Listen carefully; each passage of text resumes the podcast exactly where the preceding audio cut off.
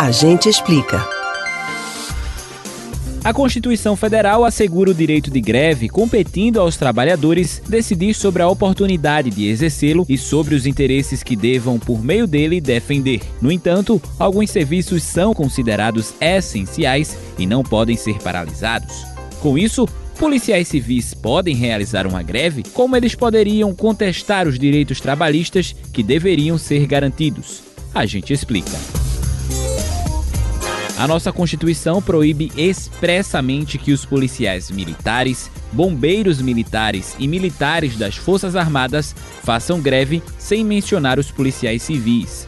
No entanto, o Supremo Tribunal Federal, STF, já definiu que o direito de greve, sob qualquer forma ou modalidade, é vedado aos policiais civis e a todos os servidores públicos que atuem diretamente na área de segurança pública. De acordo com o STF, apesar de os policiais não poderem exercer o direito de greve, é indispensável que essa categoria possa expressar as reivindicações de alguma forma.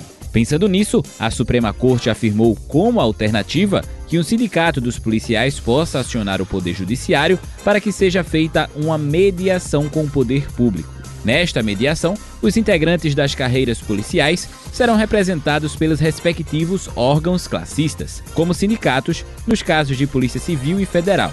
O poder público é obrigado a participar. No caso dos policiais militares, bombeiros militares e militares das Forças Armadas, sequer ter sindicato é possível. Isso porque o princípio da hierarquia deve existir nestes órgãos, sendo vedada qualquer contestação à ordem de algum superior. Tais entidades possuem ainda uma associação que não tem poder de criticar condições trabalhistas. Já os policiais civis e federais têm direito a possuir um sindicato, mas não podem paralisar as atividades. Você pode ouvir novamente o conteúdo desse ou de outros A Gente Explica no site da Rádio Jornal ou nos principais aplicativos de podcast: Spotify, Deezer, Google e Apple Podcasts.